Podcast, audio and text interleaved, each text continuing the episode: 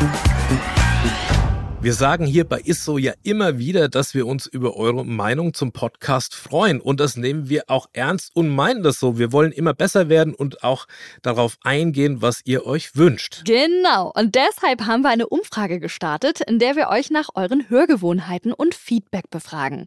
Das Ganze dauert rund fünf Minuten, ist anonym. Und jetzt das Coolste. Für euch springt auch etwas dabei heraus. Unter allen Teilnehmenden verlosen wir dreimal AirPods der dritten Generation.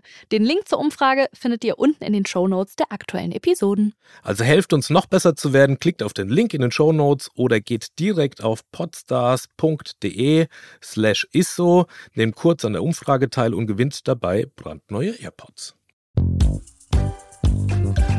Ist so, der Ernährungspodcast mit Achim Sam und Julia Rohrmoser.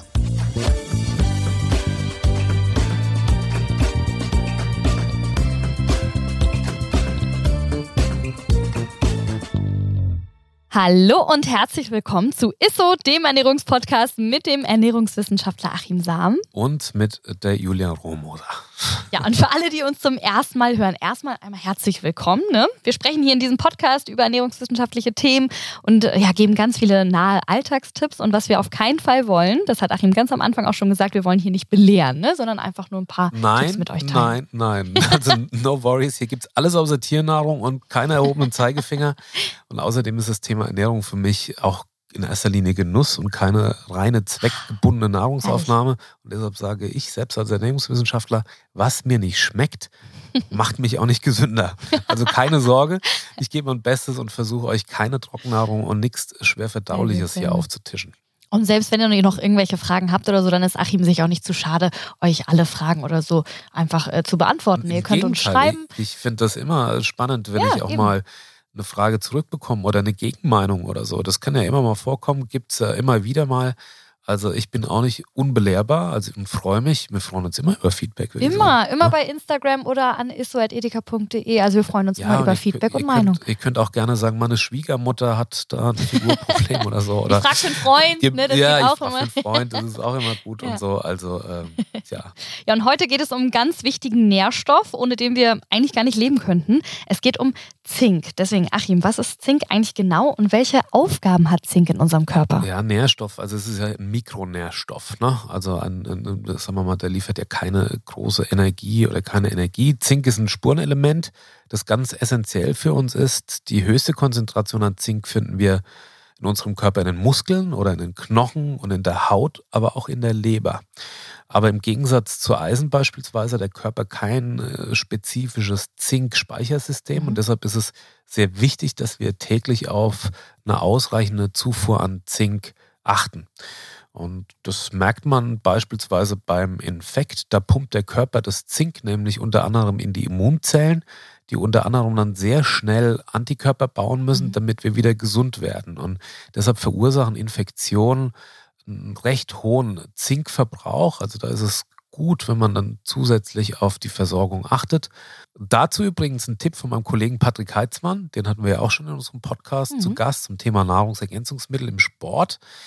Er rät, sobald eine Erkältung ansteht und, oder man merkt, es kommt eine Erkältung, sollte man alle zwei Stunden 25 Milligramm Zinkhistidin, das ist eine Verbindung, ähm, ja, mit der es zu einer besseren Bioverfügbarkeit des Zinks kommt und ein Gramm Vitamin C zu sich nehmen. So lange, bis man das Gefühl hat, dass die Erkältung abklingt. Das nur so als kleinen Exkurs. Aber ja, Zink ist ein Bestandteil von Enzymen, Proteinen und ist damit beteiligt am Zellwachstum, also an, auch an der Wundheilung, an Stoffwechselvorgängen. Und wie ich ja gerade schon mit dem Infektbeispiel erklärt habe, es ist wichtig für das gesamte Immunsystem. Mhm. Und nicht zu vergessen, Zink ist beteiligt an der Testosteronsynthese. Wie wichtig das ist für Männer und für Frauen, mhm. da kann man mal in unsere Folge Testosteron reinhören. Also es ist sehr wichtig. Mhm. Äh, und übrigens zeigen neuere Studien auch, dass Zink mit oder für unsere Schlafregulation verantwortlich ist. Wenn wir zu wenig Zink haben oder wir unterversorgt sind, zum Beispiel durch einen Infekt oder allgemein wenn man einen Mangel hat oder eine. Unterversorgung, dann sinkt auch unser Melatoninspiegel. Und Melatonin, das wissen wir ja, ist äh, zuständig dafür, dass wir müde werden und letzten Endes auch in diese Tiefschlafphasen kommen. Mm, okay, das mit dem Schlaf war mir tatsächlich neu, das habe ich nie gehört. Und jetzt sind wir auch schon bei den Folgen von einem Mangel, kann man ja eigentlich schon sagen, nämlich eben zum Beispiel, dass es zu Schlafstörungen kommen kann. Woran ähm, können wir denn zum Beispiel jetzt noch erkennen, dass wir einen Zinkmangel haben? Ja, um nochmal beim Thema Schlaf zu bleiben, mhm. das kann nämlich auch noch andere Folgen haben. Denn wir, wenn wir wenig Schlaf haben, dann können keine Wachstumshormone oder weniger Wachstumshormone gebildet werden, was wiederum bedeutet, dass wir über Nacht nur schlecht regenerieren können. Und das kann sich nicht nur negativ auf unser Immunsystem auswirken, sondern auch negativ auf die Psyche. Außerdem ist Zink äh, wiederum wichtig für die Regulation der Hungersättigungshormone, habe ich auch schon ein paar Mal erzählt, mhm. und für den Fettstoffwechsel. Der ne? Fettstoffwechsel hängt wieder zusammen mit den Wachstumshormonen. Und wenn die nicht so gebildet werden, dann hat man auch äh, eine schlecht, einen schlechteren Fettstoffwechsel und am nächsten Tag letzten Endes mehr Hunger. Denn nur wenn ich richtig schlafe, werden die, die dafür zuständigen Hormone gebildet und mhm. diese Hungersättigungshormone reguliert.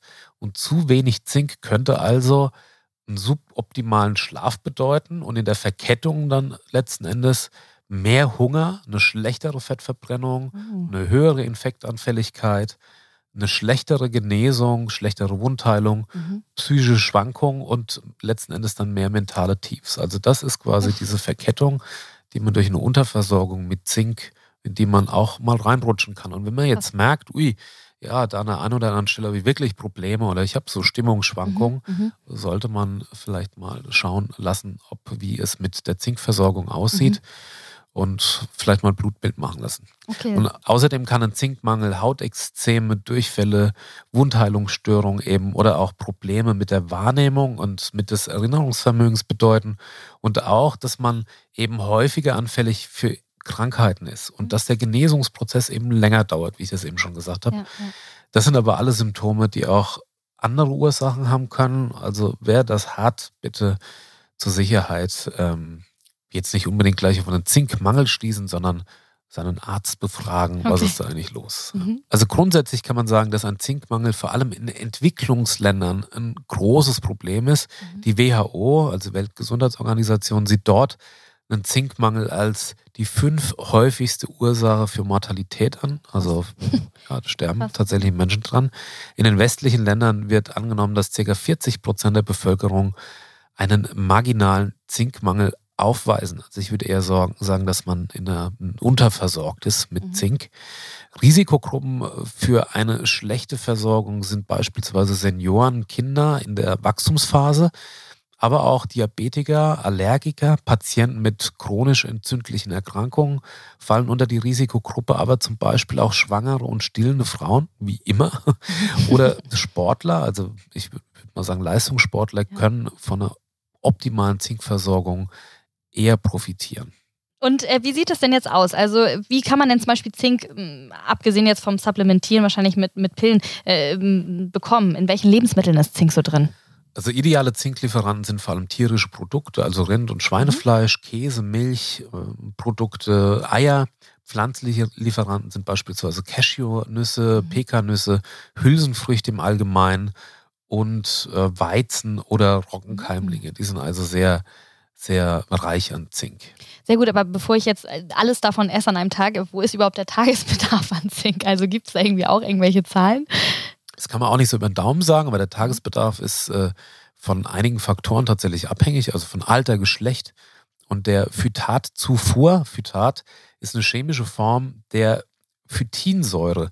Und die dient in Pflanzen letztendlich als Speicherform für Phosphor und bindet verschiedene Mineralstoffe, die die Pflanzen zum Keimen braucht. Und deshalb kommt Phytat vor allem in Lebensmitteln vor, die auch als Saatgut verwendet werden, also Hülsenfrüchte oder Vollkorngetreide. Das Problem ist, dass Phytat bindet im Magen-Darm-Trakt das Zink und damit kann es nicht mehr vom Körper aufgenommen werden. Sprich, die Bioverfügbarkeit des Zinks wird dadurch geringer. Mhm.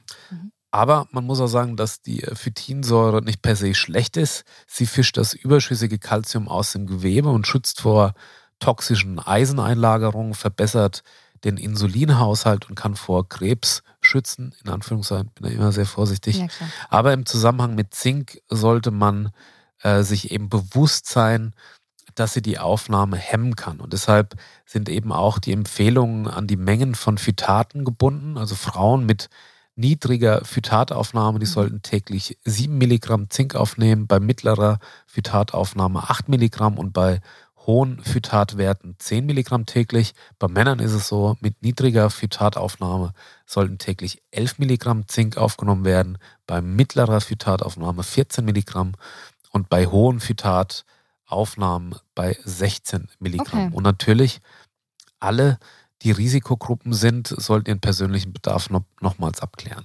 Ne? Sehr gut. Du hast ja gesagt, ähm, die idealen äh, Zinklieferanten sind vor allem jetzt so tierische Produkte. Deswegen habe ich jetzt natürlich sofort mal an die Veganer und Vegetarier gedacht. Ähm, müssen die besonders auf ihre Zinkzufuhr äh, dann sozusagen achten? Ja, ist tatsächlich so. Veganer oder auch Vegetarier, Vegetarierinnen haben oft eine höheren Aufnahme von eben diesen phytatreichen Lebensmitteln und deshalb äh, laut DGE schon eher anfällig für eine Unterversorgung und schließlich auch dann irgendwann für einen Mangel. Und deshalb sollte man da durchaus besonders auf, auf eine gute Versorgung achten. Ja. Wir hatten ja schon mal eine Vitamin D-Folge gemacht, ne, wo wir auch darüber gesprochen hatten, dass man da auch zu viel Vitamin D äh, supplementieren kann. Deswegen meine Frage, wie ist denn das ähm, bei Zink? Kann es da auch zum Überschuss äh, kommen? Also, die DGE sagt, also Deutsche Gesellschaft mhm. für Ernährung, sagt ja, weil eine hohe Zinkzufuhr bei einer gleichzeitig niedrigen Kupferzufuhr die Kupferaufnahme negativ beeinflussen kann. Mhm. Und Kupfer ist eben wiederum wichtig für den Eisenstoffwechsel. Deshalb könnte es dann in diesem Fall zu einer Blutarmut kommen. Ah, so. okay. Mhm. Aber 25 Milligramm Zink pro Tag sollte man also nicht überschreiten. Das ist so die, die Höchstmenge. Das kann man aber nicht durch äh, eine normale Nahrung oder Ernährung erreichen, sondern nur, wenn man eben zusätzliche Nährstoffpräparate oder, oder Nahrungsergänzungsmittel einsetzt oder auch Mundhygieneprodukte. Da gibt es ja zum Beispiel Zahnpasta mit, äh, mit einem Zinkzusatz sollte man darauf achten, dass man das eben da nicht übertreibt. Mhm. mhm. Zu viel ist eben auch nicht gut. Aber Zink ist quasi nicht toxisch. Die Toxizität ist wirklich gering. Okay, sehr Zink. gut.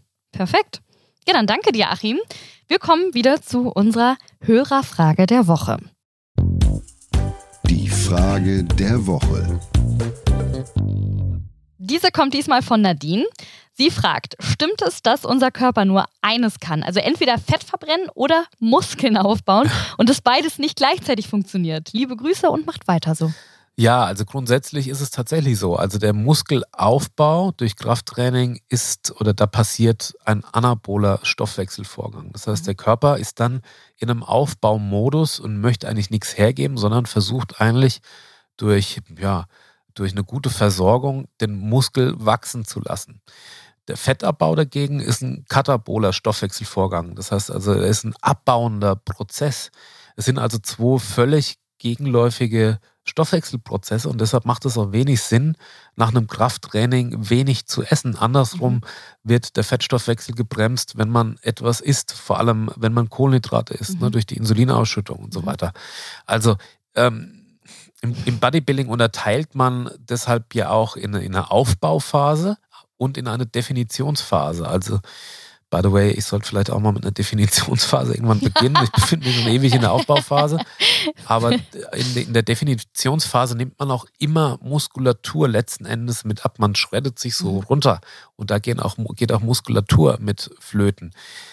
Ich habe zum Beispiel noch nie verstanden, wenn einer ähm, zu, einer, zu einer längeren Fastenphase, wenn da immer Sport zusätzlich empfohlen wird mit dem Argument, man würde dadurch keine Muskulatur abbauen oder sogar Muskulatur eher aufbauen. Man würde Muskulatur also schützen. Mhm. Das geht biochemisch einfach nicht. Im Gegenteil, durch Sport erhöhe ich ja noch zusätzlich in der Fastenphase oder Hungerphase das Energiedefizit. Also ich verstärke also noch diesen katabolen Stoffwechselprozess und verbrauche ja dadurch auch mehr Muskulatur. Also meines Erachtens nach, man ja, sieht es ja, auch, dass äh, die Marathonläufer beispielsweise ja sehr wenig Muskulatur auch haben, aber die wenige Muskulatur einfach ideal mit Sauerstoff versorgen, deshalb auch so schnell und ausdauernd rennen.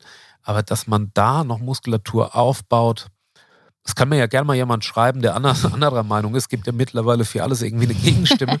aber ich halte einen Muskelaufbau in der Katabolenphase quasi für unmöglich. Alles klar.